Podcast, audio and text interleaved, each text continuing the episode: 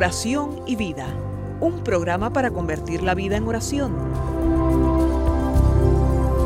Hay un dicho entre nosotros que dice así, dime cómo rezas y te diré cómo vives. Dime cómo vives y te diré cómo rezas. Porque mostrándome cómo rezas, aprenderé a descubrir el Dios que vives y mostrándome cómo vives, aprenderé a creer en el Dios al que rezas. Oración y vida, una oportunidad para rezar juntos los unos por los otros. Que nuestra vida habla de la oración y la oración habla de nuestra vida.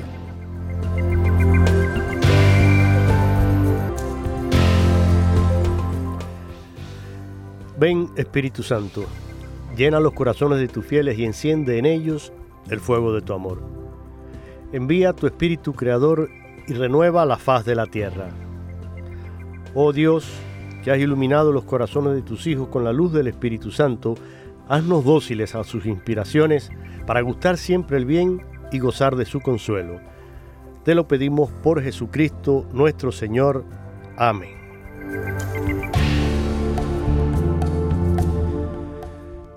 Como siempre, es una gran alegría y una bendición poder compartir con ustedes a través de este programa Oración y Vida. Un viernes en el que ya estamos, bueno, es el último viernes de este tercer mes del año, del mes de marzo, y ya avanzando también en este hermoso tiempo litúrgico que es la cuaresma y que espero que todos y cada uno de ustedes eh, lo aprovechen para acercarse más al Señor, para profundizar en ese camino de conversión y poder llegar con un corazón nuevo y renovado a la Pascua. Que la Semana Santa sea realmente de provecho porque durante este tiempo hemos preparado nuestra alma y nuestro corazón.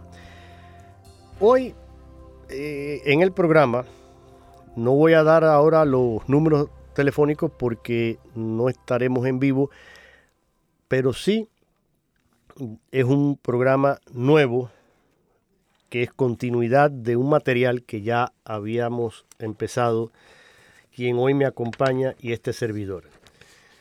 Hoy está conmigo Olga Villar, directora del Centro de Pastoral Hispana del Sudeste de los Estados Unidos, del CEPI. La oficina central de ellos está ahí en la ciudad de, Miami, en la Florida. Olga, mm, nunca sabemos dónde está. Olga, yo le digo siempre que es como el, como el trotacamino, ese muñequito así que ella siempre está en, carretera, siempre está en algo. Si no tiene algún, alguna reunión, algún taller, tiene que estar de viaje visitando diferentes diócesis. En fin, que eh, es un trabajo bastante demandante el que ella tiene, no solo mm, desde la parte, digamos, operativa de todo, eh, sino que hay que coordinar muchas cosas y aún así, Olga, a pesar de esta agenda tan apretada, siempre saca tiempo con gran generosidad para compartirlo con nosotros. Y yo de verdad de corazón le doy las gracias a nombre mío y a nombre de todos ustedes porque con ella los programas siempre son eh, una fuente de, de, alegría, de crecimiento también, de estudio. Y me parece que es una gran también bendición tenerte, Olga. Gracias una vez más. Gracias, Jorge, y gracias a todos los que nos están escuchando. Pido siempre oración por todo lo que estamos haciendo. Creo que el tema que estamos tocando hoy justamente en viendo los frutos abundantes de, de que de la, de la relación con el Señor y la y los proyectos que tengamos entre manos de evangelización es importante también y clave el mantenernos en oración unos por otros. Como bien decía, ya estamos casi terminando la cuaresma y es de, gran importancia que no nos descuidemos en ese aspecto. Exacto. Y para eso nos ayudan pues, estos programas en eh, poner un granito de arena en este camino de, formación, en este camino también de oración. Y habíamos comenzado un material que es un plan pastoral propuesto por los obispos de Estados Unidos para la formación de la fe en los adultos. Ellos lo titulan Sentíamos arder nuestro corazón. Por supuesto, cuando oímos esta, este título inmediatamente, pues recordamos ese evangelio de los discípulos de Maús que iban camino a esa aldea de Maús y el Señor se les une y tienen todo este diálogo, toda esta conversación. Jesús les va explicando todas las escrituras, ellos no eh, entienden, no, no, o sea, no saben quién es este forastero, entre comillas, porque no lo han reconocido. Y Jesús camina con ellos, conversa con ellos, les explica los pasajes que hacen referencia a su vida y justo en la fracción del pan, porque ellos le invitan a comer al llegar el atardecer, justo en ese momento, pues, se les abren los ojos de la fe y reconocen al Maestro, reconocen al Señor. Y este documento que estamos viendo, me parece que el título es muy apropiado porque necesitamos que sí, que nuestros ojos se abran. Necesitamos como el ciego del camino, acercarnos a Jesús y decirle, quiero ver. Mm. Y, a veces es difícil y muchas veces, como dice esa hermosa frase de uno de mis escritores favoritos, he leído muchos de sus libros y por supuesto El Pequeño Príncipe, que es un, un libro que recomiendo, un libro de cabecera de Antoine de Saint-Exupéry, este eh, escritor francés fallecido que fue aviador y murió precisamente en un vuelo en el que su avión desapareció. Y en ese libro él tiene una frase bellísima donde dice, lo esencial resulta invisible para los ojos, solo se ve bien con el corazón. Y a veces nos puede pasar eso, nos puede pasar que tenemos las cosas delante y no las vemos, no las vemos porque tenemos esa ceguera espiritual o vemos simplemente lo de fuera, lo llamativo, lo que está ahí ah, expuesto a nuestra visión, pero no somos capaces de penetrar dentro de eso. Por eso vamos hoy a adentrarnos un poco, siguiendo el documento, en esa virtud de, la fe. Los obispos aquí, Olga, dicen en el número 45, en el centro de todo lo que somos y hacemos como iglesia está la revelación de una gran buena nueva. Dios es amor y nos ha hecho para gozar de vida divina en abundancia y para compartir la misma vida de Dios una comunión con la Santísima Trinidad en conjunto con todos los santos en la nueva creación del reino de Dios. La fe, don de Dios, es nuestra respuesta humana a ese llamado divino. Es una adhesión personal del hombre a Dios y el asentimiento libre a toda la verdad que Dios nos ha revelado. Por medio de búsqueda y crecimiento, conversión de mente y corazón, arrepentimiento y reforma de vida, Dios nos lleva a rechazar la ceguera del pecado y a aceptar la gracia salvadora de Dios, su verdad liberadora y su amor fortalecedor para nuestra propia vida y para toda la creación. Y permíteme interrumpirte un momentito. Sí. Jorge, a medida que vas leyendo esto, porque iniciabas y estaba ya también mi corazón ardiendo como los dos discípulos de Emaús y todo lo que nos estabas leyendo en este momento de ese documento eh, concuerda y tiene que mucha conexión con el documento en general en cuanto a ese pasaje de la aparición de Jesús a esos dos que iban camino de Maús. Y cómo la vida es un, peregrinaje, ¿no? Una peregrinación desde el momento en que empezamos a formarnos en el vientre de nuestra madre mm. hasta el momento en que volvemos a Dios Padre una vez que ha concluido el, ciclo de vida que tenemos y las, las oportunidades que tenemos también de aprender a ejercitar ese amor de Dios que al que estamos del que somos hechos y al que estamos llamados a vivir en plenitud pero que importante el que sepamos reconocer esto. Y se me viene a la mente la canción que, escuchamos mucho de por la por la calzada de Maús, un peregrino iba conmigo, ¿no? No le conocía al caminar. Todos tenemos esa, esa invitación a responder de Dios eh, con el regalo, con la virtud de la fe. Pero esa fe a veces se duerme o a veces se confunde entre las bullas que hay en la vida, entre las cosas que nos suceden, y es importante que nos encontremos nuevamente con ese peregrino que siempre va con nosotros y que nos dejemos despertar nuevamente por él. Creo que es una de, de las de llamados que este punto 45 quiere hacer. El momento en que nos dejamos de comunicar, de que dejamos de estar en comunión con ese amor perfecto, eh, empezamos a enfriar, nos empezamos a decaer, empezamos a vivir con desesperanza, que era justamente la, lo que más movía a estos que iban de regreso como derrotados, ¿no? Exacto. Y todos podemos ir por la vida de esa misma manera, sintiéndonos derrotados. Qué importante es el reconectar con aquel que nos da la fuerza para vivir y el que nos da la, la, la verdadera razón, la esencia eso que tú decías al principio del principito, lo esencial es invisible a los ojos.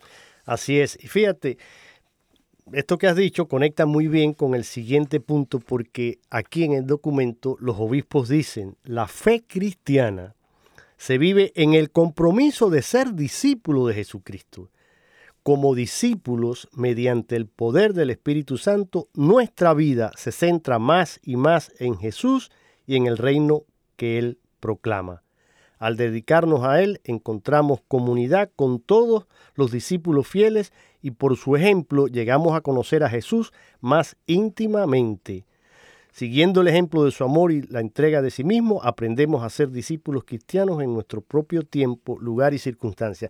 Y me llama la atención que en este punto ellos hacen referencia a dos cosas. Una, lo que tú apuntabas, esa necesidad que tenemos para crecer en esa fe, para que nuestros ojos se abran, el acercarnos a Jesús, el estar con Él, tenerlo como compañero en esa peregrinar que es la vida, como muy bien decías, pero además, aquí los obispos dicen, el ser discípulos implica también que lo hagamos en comunidad y ese peregrinaje por la vida se hace mucho mejor cuando estamos acompañados.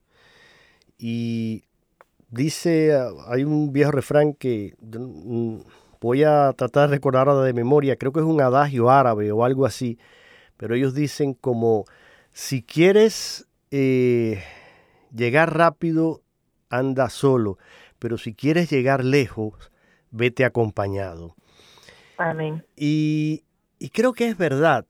A veces andamos por la vida, como dices tú, y como yo decía al principio, que tú a veces eres un poco trotamundo, eh, y, pero bueno, es, es, parte de lo que eh, incluye tu trabajo, el tener que desplazarte a diferentes lugares, esa movilidad que requiere el tener que atender diferentes comunidades, diferentes grupos.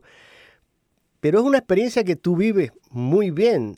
Tú mm, cuando viajas, cuando vas, no andas sola como un arameo errante por el desierto que no tiene eh, ni con quién hablar, ni con quién conversar, ni a quién eh, saludar o apoyarse. Tú vas en grupo, tú generalmente, ustedes, los que laboran ahí en el CEPI, van en un grupo. ¿Qué experiencia más rica, más enriquecedora? Porque siempre nos ayudamos, nos apoyamos unos en los otros y cuando nos pasa como esos discípulos que decías tú, están quizás eh, derrotados, desalentados, pues hay otro que viene y te levanta el ánimo y te dice, no, no, no, pero espérate, estás cansado, no, pero vamos a seguir, mira, nos falta un poquito, ah, hay que seguir, hay que, y a lo mejor dice, mira, vamos a hacer un alto ahora aquí en el camino, vamos a sentarnos, vamos a descansar un ratito, pero vamos a orar, vamos a... Y siempre la compañía, cuando es buena, es muy enriquecedora. A veces no son tan buenas las compañías, pero si las sabemos escoger, siempre será una ayuda en nuestro caminar. y, creo que dicen muy bien aquí, eh, entonces, los obispos cuando invitan a que en esa fe cristiana se viva no solo a título personal, sino también comunitario, eh, porque ese llamado a la, conversión y a ser discípulo eh, es un gran potencial de madurar y de dar fruto, pero el llamado a la santidad se hace también de manera comunitaria. Es, un llamado personal que nosotros recibimos en, nuestro bautismo, pero, pero, es a la vez también. Es a vivir aislados. Exacto. Y eh, es justamente el proceso de vida comunitaria la que nos va eh, conformando más a ese amor ideal al que nos llama el Señor. Exacto, pero entonces, mm, cuando hablamos de, de fe, ¿no? Porque la fe tiene diferentes dimensiones y hablamos de que la fe también es una virtud teologal, y decimos, bueno, ¿y esto qué es? Bueno, mira, yo tengo aquí, y por eso quería hacer este paréntesis, y yo te decía fuera del aire que, aunque después vamos a seguir con este mm, excelente documento de la conferencia episcopal, pero quiero hacer un pequeño alto aquí para compartir con todos ustedes un audio de Monseñor eh, José Ignacio Munilla, es un obispo español excelente, es un gran catequista y, está muy siempre al tanto de, por dónde van los tiros ¿no? en la vida y él pues siempre trata de comentar sobre la actualidad, sobre la realidad. Y él hizo una serie basada en el catecismo de la Iglesia Católica, libro que no nos cansaremos de recomendar, ténganlo a mano, ténganlo en su casa, consúltenlo, léanlo, porque ahí está la esencia de nuestra fe. Y en esa, en esa serie hay un capítulo en el que precisamente Monseñor José Ignacio Munilla habla de qué es la fe. Vamos a escucharlo y después entonces pues seguiremos comentando aquí este servidor Jorge Graña y quien me acompaña hoy Olga Villar. Pero ahora los voy a dejar con Monseñor José Ignacio Munilla. Número 386 del Compendio del Catecismo. La fe es la virtud teologal por la que creemos en Dios y en todo lo que Él nos ha revelado y que la Iglesia nos propone creer, dado que Dios es la misma verdad. Por la fe, el hombre se abandona libremente a Dios. Por ello, el que cree trata de conocer y hacer la voluntad de Dios, ya que la, fe actúa por la caridad. ¿Qué es la fe? Fijaros, habría como dos maneras de, aproximarse a ella. Eh, ¿Qué es la fe? Creer en algo, porque quizás esa sería la más popular. La fe es creer en algo. O es más bien seguir a alguien, con mayúsculas ese alguien, obviamente, ¿no? Es creer en algo o seguir a alguien. Bueno, ya os adelanto que la respuesta es que ambas cosas, ¿eh? ambas cosas. Pero vamos a comenzar por lo esencial. Y yo diría que lo esencial es seguir a alguien. ¿eh? Dice de Iberbun esta constitución sobre la revelación del Concilio Vaticano II. Por la fe el hombre se entrega libremente a Dios. O sea, la fe, no es algo abstracto. ¿eh? ¿Tú crees en los ovnis o no crees en los ovnis? Bueno, a veces es algo abstracto, a mí no me mueve la vida. Eso no me mueve la vida. Pero eh, creer en Dios es seguir a Dios, porque uno entiende que, que Dios lo es todo. Entonces, si lo es todo, pues obviamente tu vida está plenamente condicionada por quien te ha creado, por quien te sostiene, por es la meta de tu vida, ¿no? Entonces, por la fe el hombre se entrega libremente a Dios. La fe no es algo abstracto que uno tiene ahí puesto en su estantería, que coge polvo, de vez en cuando le quita el polvo. Eh, no, no, no, la fe es seguir a Dios, ¿no? Por la fe el hombre se entrega libremente a Dios. Claro, y como, y como es lógico, como consecuencia, eso supone creer, creer en lo que Dios, que es la verdad plena, ha revelado. Lo primero es seguir a alguien, pero lo segundo es creer en, en, algo, en lo que ese Dios a quien yo sigo me ha descubierto, se ha revelado. Es la suprema verdad.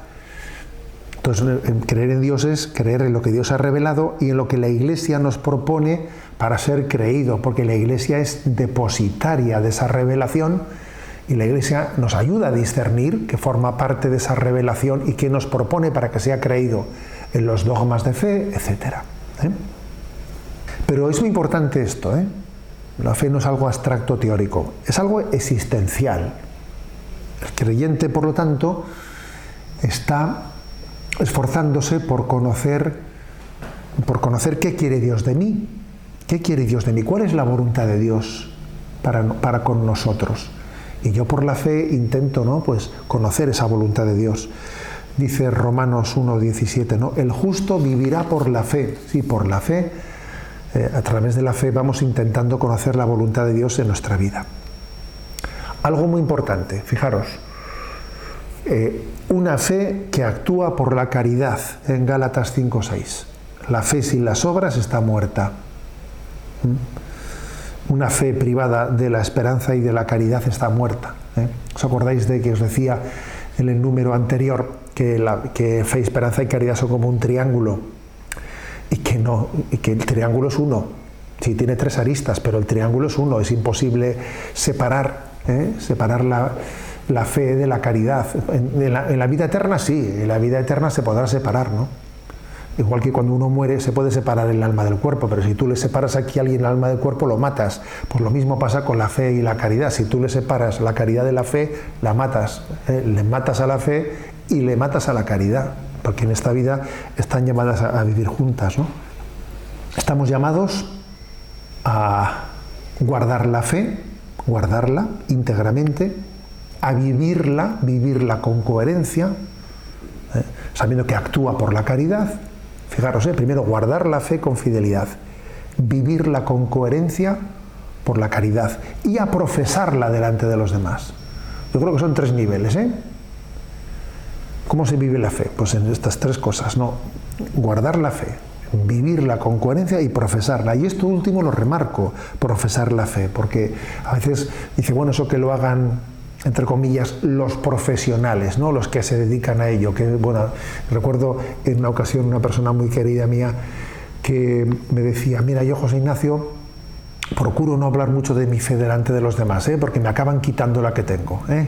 Entonces la, lo decía, claro, la verdad es que me, impresionaba escucharle, ¿no? porque, porque vive en un ambiente pues, muy pagano y muy anticristiano. Entonces ella me decía, pues, mira, yo procuro no, no, no, no, hablar de esto en público porque me acaban quitando la que tengo, ¿no? Y yo le decía que no, que no tengas miedo.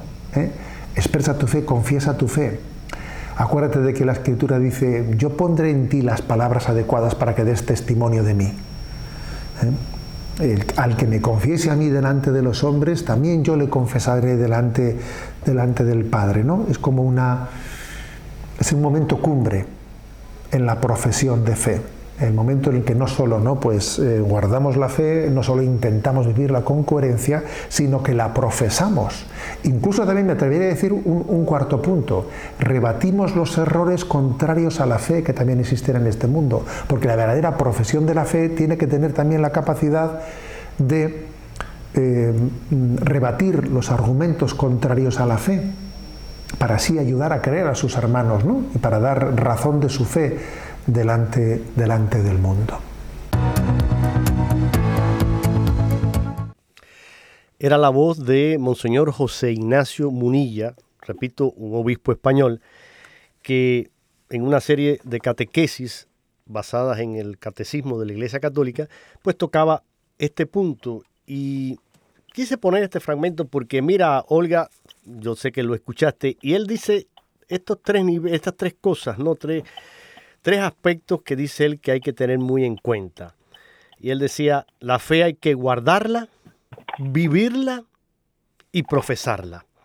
Testimoniarla, así es. Testimoniarla, es decir, la, la, fe hay que cuidarla, la fe es esa, esa semilla. Primero, eh, la fe nos las da Dios y, y, debemos ser agradecidos porque yo he conocido personas y quizás tú también las has conocido y alguien en la audiencia puede que también alguien de nuestros oyentes le haya pasado, conocer a personas que de verdad quieren sinceramente eh, tener fe, quieren eh, conocer a Dios, pero no todavía no han llegado a encontrarse con ese Dios.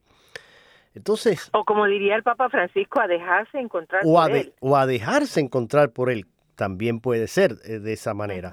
Pero bueno, lo que, el punto al que quiero uh, hacer referencia es que aunque hay gente que ni le va ni le viene, y no les importa y quizás pues, bueno, ese ni siquiera ni lo busca ni se deja eh, buscar ni se deja encontrar.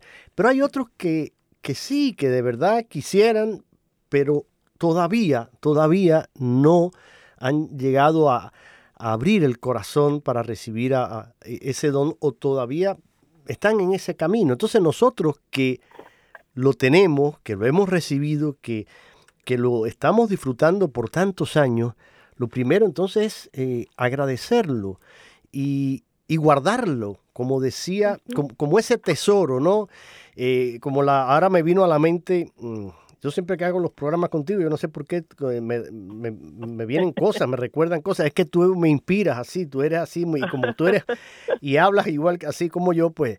Pero ahora pensaba en la, en la parábola esa de, del. sí, eh, pero la, la, la parábola del que se encuentra la perla y, y claro, vende el campo, vende todo lo que tiene porque ha encontrado esa perla preciosa. Y nuestra perla preciosa es precisamente ese don de la fe, esa semilla que hemos recibido, pero que como semilla, como toda semilla, si usted la tira, cualquiera, eh, eh, puede ser una planta ornamental, una fruta, un, vegetal, lo que sea, si no la cuidas, si no la atiendes, si no la riegas, esa semilla no va a dar fruto. Probablemente salga una plantita, pero saldrá tan raquítica, tan, sí, tan endeble, tan, eh, tan frágil, que va a morir. Va a morir porque no se ha cuidado. Entonces, eh, así es también con esto de la fe, ¿no? Eh, esa semilla tenemos que cultivarla. ¿Cómo la cultivamos? Bueno, ya habrá medios. Vamos a, ir hablando de todo eso después y la misma, esto que, que, estás hablando de ponerle otro tipo de imagen que a lo mejor es más caribeño, mm. eh, la fe tiene que ser como ese poder enfrentarse a las vicisitudes de la vida, eh, encontrando un punto de equilibrio, sabiendo que es Dios quien te sostiene. Y la, la, la, imagen que me viene de, de Caribe es la, las palmas y las palmeras, ¿no? Ah, sí. Cuando viene un huracán, la palmera de alguna manera va danzando al ritmo del viento y la mayoría de ellas se quedan intactas después de una de un huracán, mientras que un árbol que se, se es de otro lugar, los pinos estos eh, que, canadienses eh, están muy fuertes, pero los levanta de raíz, ¿no? Sí. La fe es es esa fortaleza interior, ese eh, conocimiento profundo de no abandono por parte de Dios que te ayuda, te sostiene y te hace superar cualquier eh, circunstancia que la vida, la vida te presente. Así es, así es.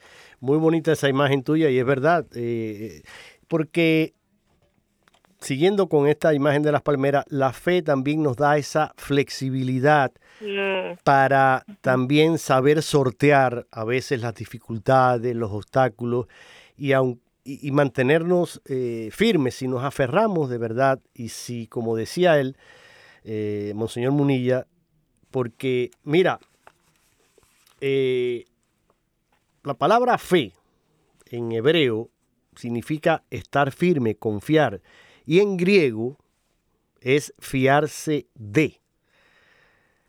Por lo tanto, cuando hablamos de fe, estamos hablando, como decía él también, de esa virtud teologal por la cual creemos en algo, fiados en quien nos lo revela o nos lo manifiesta. Y hay una fe humana también, mira, mm, cuando uno va, por ejemplo, al médico, ¿no? Eh, pues tú confías en el, profesionalismo de ese profesional de la medicina, tú confías en su ciencia y tú tienes fe en que ese doctor va a hacer lo correcto por sanarte, por curarte.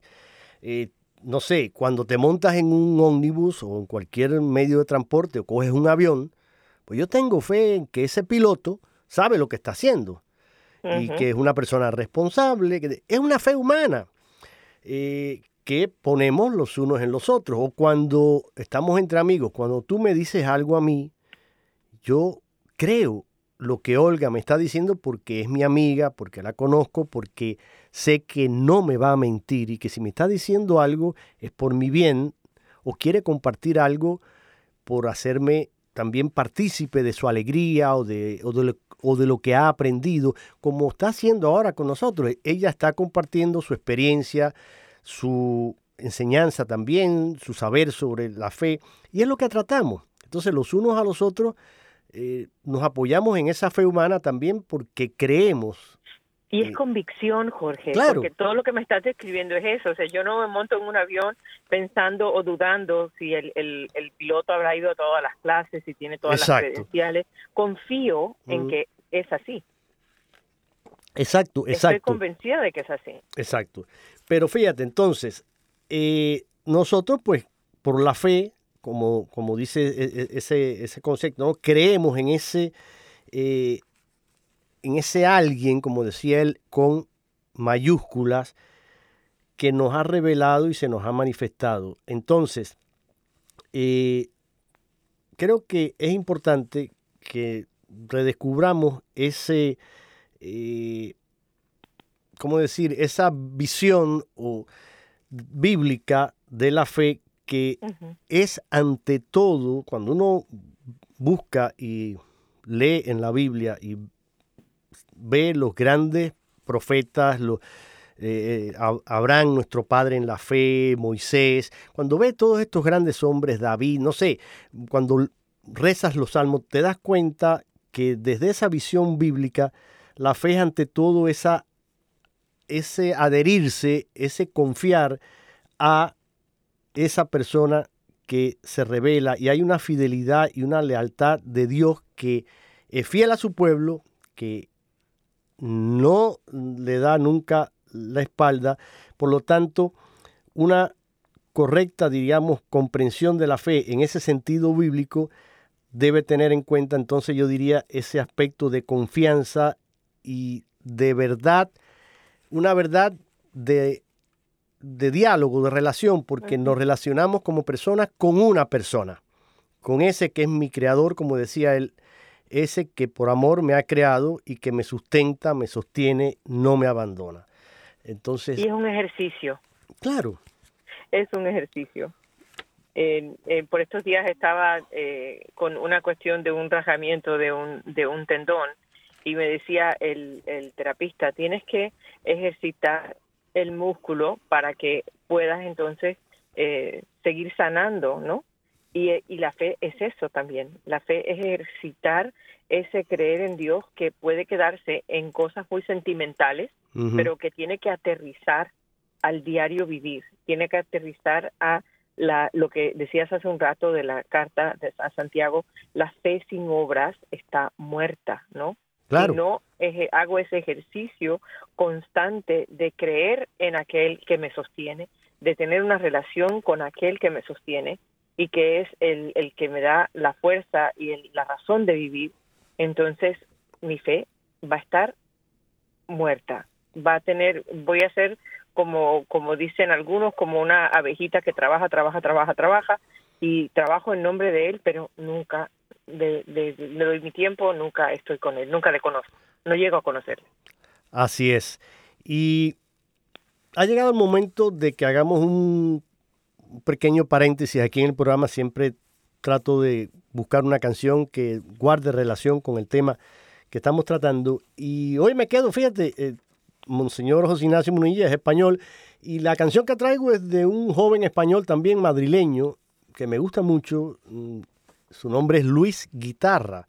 Bueno, con ese nombre, por supuesto, ese apellido debe, tiene, debe, tiene que ser cantante. Yo cuando, y, por lo menos, pues claro, él toca muy bien la guitarra, se acompaña con la guitarra y, y de verdad sus canciones son eh, excelentes. Pero en este caso, eh, Luis Guitarra mm, trae una canción que no es una, la letra no es de él. Está inspirada en la, lo que ha hecho él es ponerle música a una hermosa oración que se le atribuye a, Carlos de Foucault.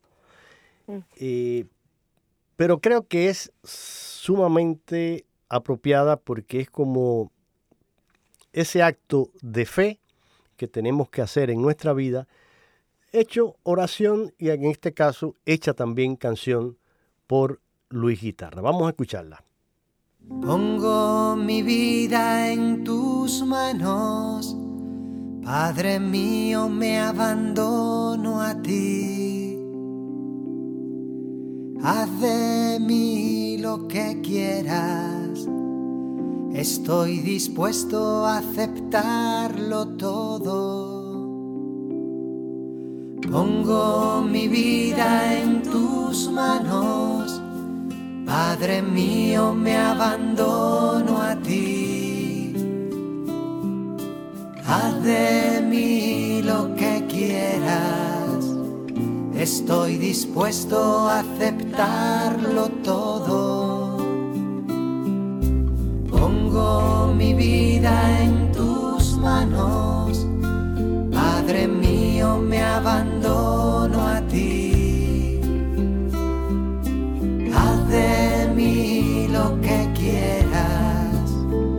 Estoy dispuesto a aceptarlo todo con infinita confianza,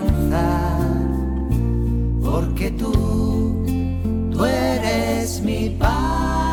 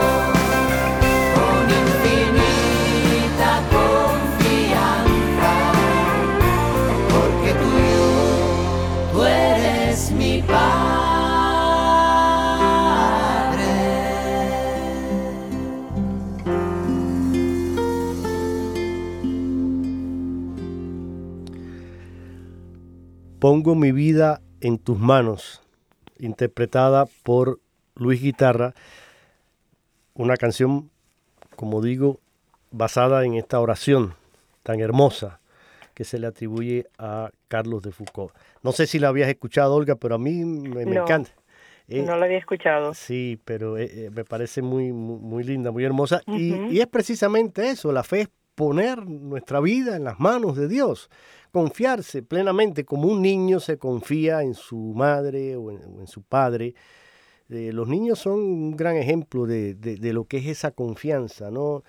Eh, y siempre, pues, quieren coger la mano de papá o de mamá y, y van confiados porque saben que papá y mamá les van a cuidar, les van a proteger.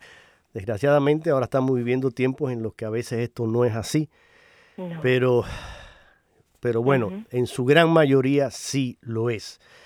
y aunque a veces escuchamos noticias espeluznantes, que son todo lo contrario, pero gracias a Dios todavía, todavía existen padres y madres que brindan ese refugio, esa confianza, esa protección a sus hijos como debe ser. Y mira, seguimos aquí eh, avanzando. Déjenme recordarles que aunque el programa no eh, está en vivo, ustedes pueden comunicarse con nosotros a través de nuestro correo oración y vida, que es el nombre del programa, todo en minúscula, oración y vida ewtn.com. También, si van a nuestra página web, que es eso, ewtn.com,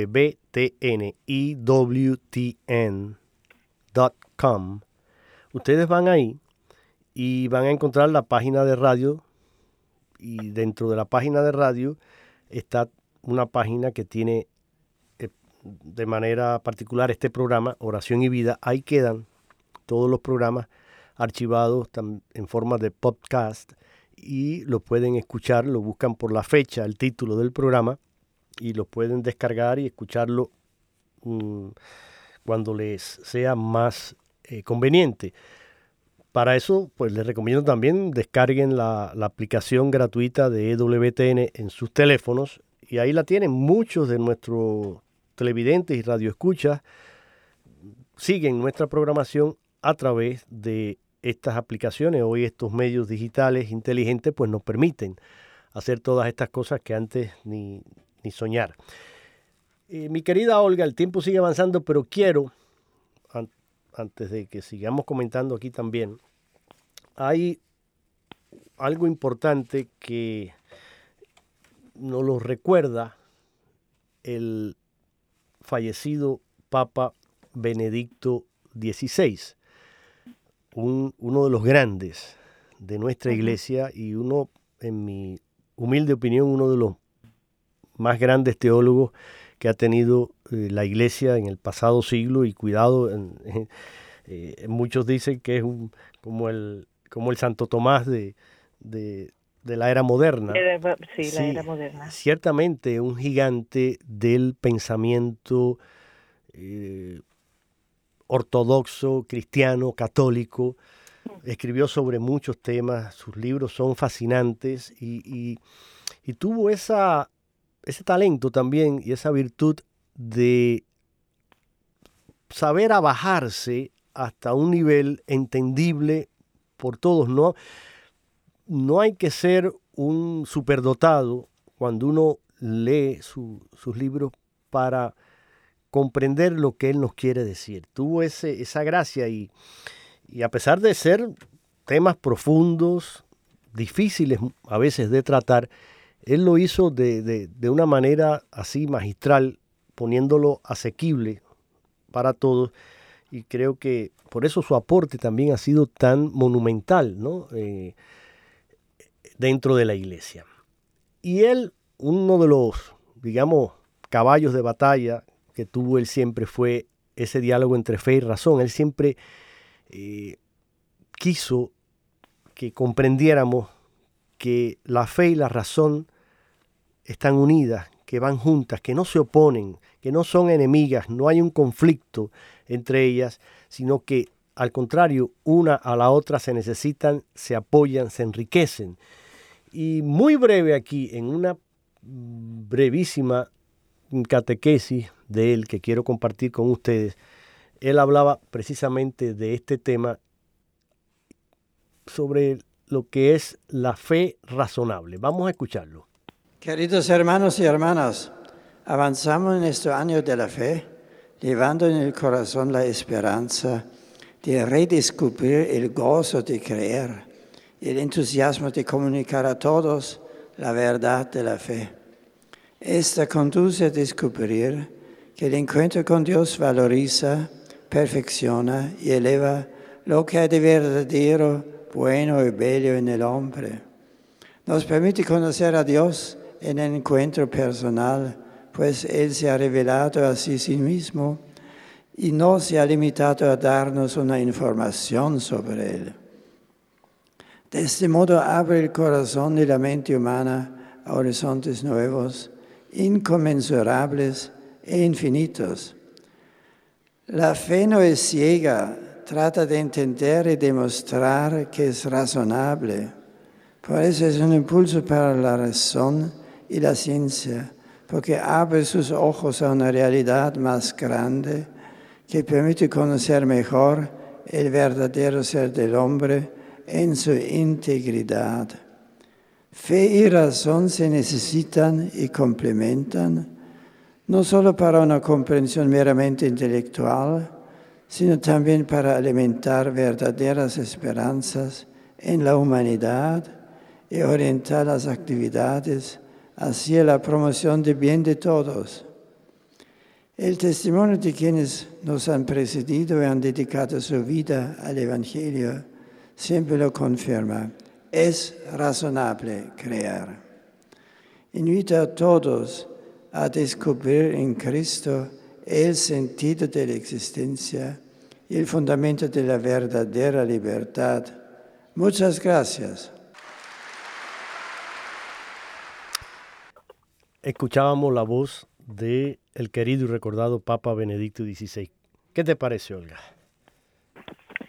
Que como siempre, él sabía poder, eh, tenía una, una teología bastante alta, pero la sabía comunicar también. Y creo que los puntos que hace con referencia a la fe nos clarifican el que no quede una fe, yo lo digo siempre como muy aterrizadamente, el que no quede una fe eh, etérea o, una fe mm, en el pensamiento, pero que sea llevada a una relación concreta, como tú nos decías en algún momento en referencia a lo que nos dice el catecismo de la Iglesia Católica. Y a mí me gustaría, no sé si es mucho volver otra vez, pero el volver a donde iniciamos cuando hablamos en, eh, este programa. Eh, cuando vemos los tres puntos que el catecismo habla sobre la virtud teologal de la fe, mm, yo lo comparo nuevamente con el camino a Emaús y son tres puntos, ¿no? Es primero que la fe es una, una el, el, por la fe el hombre se entrega entera y libremente a Dios y le pasa a esos que fueron a lo mejor con la ilusión de ver una promesa cumplida de un de un salvador, de un mesías como ellos lo concebían y regresan derrotados porque no fue lo que ellos pensaban, ¿no? Pero que importante durante ese proceso de camino de regreso el que Jesús empiece a revelarles quién es él presente en las escrituras, ¿no? Y cómo ese conocimiento, que yo le llamaría hoy día, o sea, Jesús empieza a formarlos, a hablarles eh, y, y, hacer conexiones, que eso es la formación y que la formación es clave dentro del proceso del crecimiento de la fe. Si no, eh, aprendemos más y esto es una de las cosas que el Papa Benedicto hace muchísimo durante todo su tiempo como Papa, eh, el, el formarnos el ya no hablar de Jesús, sino un encuentro maravilloso, lindísimo con Jesús, pero ponerlo en cosas muy concretas, en, en, conceptos muy concretos, ¿no? Entonces, Jesús que es capaz de, de, abrirles las escrituras y abrir su corazón y su mente a ellas, les lleva a un momento en que viene el tercer punto de, eh, del 18-16 del catecismo, en que ellos ya empiezan a importarse por aquel que al principio les pareció un extraño. Muy mm. posible que todo el mundo sepa lo que ha pasado y este hombre no sabe lo que ha pasado. Y cuando ya están a punto de despedirse, ellos se preocupan por qué le, qué le va a pasar a este hombre. Es tarde, anoche, ya está anocheciendo, es peligroso. Y lo invitan a cenar. Entonces, ese tercer punto en cuanto a la fe nos habla de una iglesia que está al servicio o y testimonio de la fe que son requeridos para la salvación. Entonces, importante no olvidarnos que cada Eucaristía es como un vivir nuevamente el camino de Emaús de alguna forma, en que no termina en el partir del pan, sino que en el regreso a dar testimonio de lo que hemos vivido del pan compartido, de la preocupación por aquel que no tiene o que corre peligro y yo estoy disponible, dispuesto a abrir un espacio en mi casa, en mi mesa, en mi, en mi realidad, ¿no? Entonces creo que es importante tener eso en cuenta. Sí, y mm, me gusta mucho que has mencionado la Eucaristía.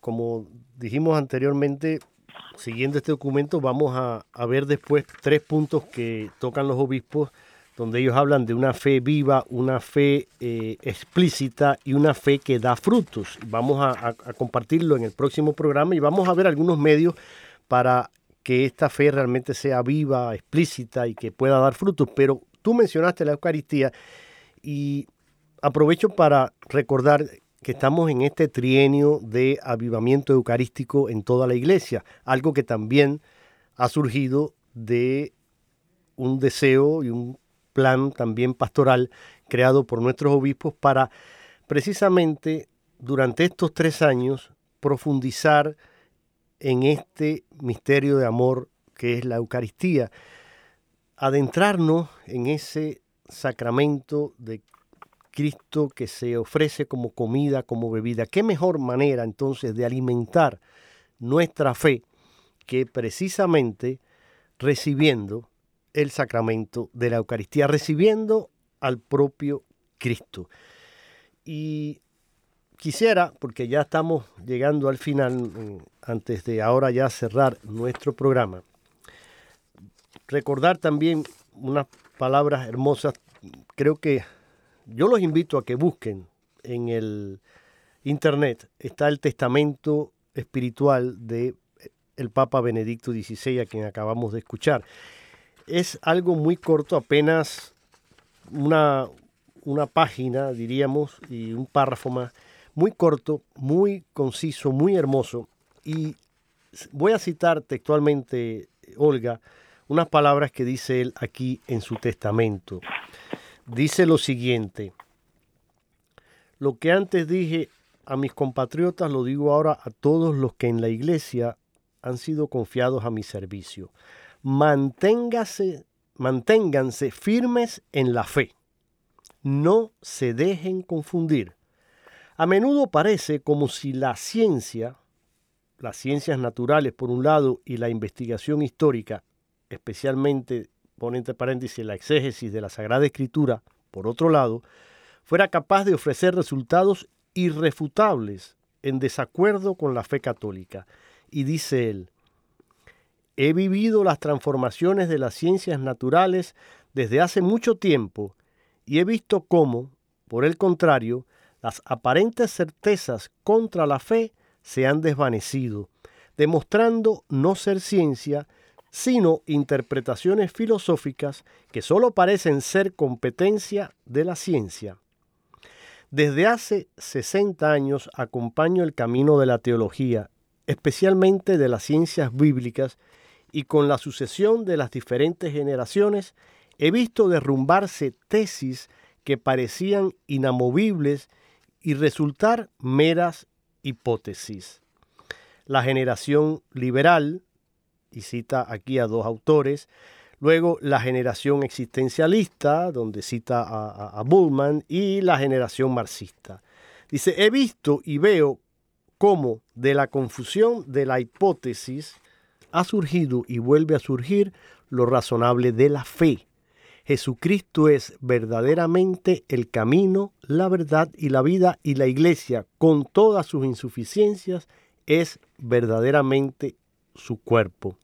Termina él con estas palabras. Por último, pido humildemente, recen por mí, para que el Señor, a pesar de todos mis pecados y defectos, me reciba en la morada eterna. A todos los que me han sido confiados, van mis oraciones de todo corazón día a día hermoso, sencillo, pero como siempre, haciéndonos esta invitación a ser fieles en la fe. Olga, llegamos al final. Gracias una vez más por estar con nosotros y recuerden participar este fin de semana en la Eucaristía y seguir avanzando en este camino de conversión para llegar a la Pascua con un corazón puro y renovado. Gracias Olga, que Dios te bendiga. Muchísimas gracias a ti y a todos los que nos escuchan. Hasta el próximo viernes, si Dios quiere.